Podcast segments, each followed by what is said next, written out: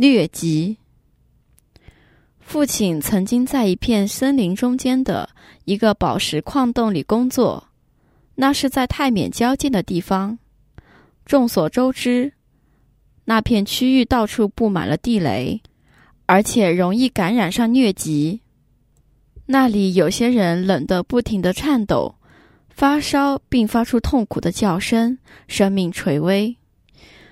父亲回家后没几天也患上了疟疾，发烧很厉害，全身冷得直哆嗦，强烈的头痛仿佛脑袋要被炸开一样。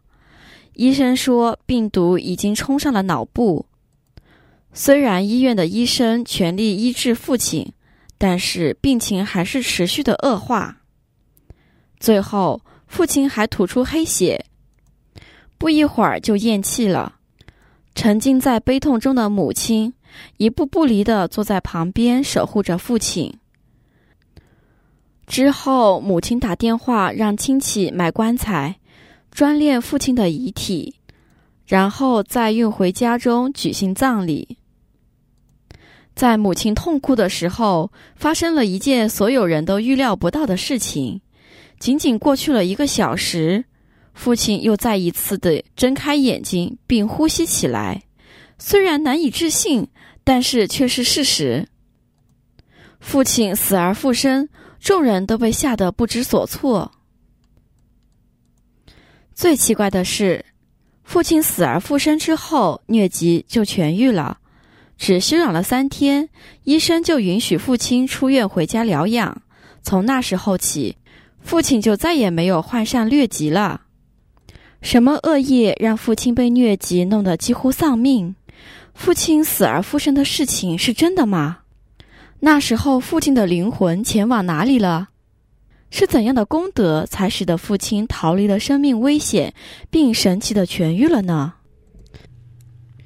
你的父亲患上疟疾并差点送命，是因为前世造的恶业。你的父亲前世是个猎人。猎取了非常多的动物，这是杀业来报应。而原本他应该要死于这个报应，但同样在他身为猎人的那一世，有一天他在森林边有缘遇到了头陀行比丘。那时那位头陀比丘患了重症，生命垂危，你父亲就治疗与照顾那位比丘一个月。而且侍奉并布施药品和食物给比丘，直到他痊愈。因为他的这个功德，才消除了他猎取动物的大部分罪孽，让他能够脱离生命的危险。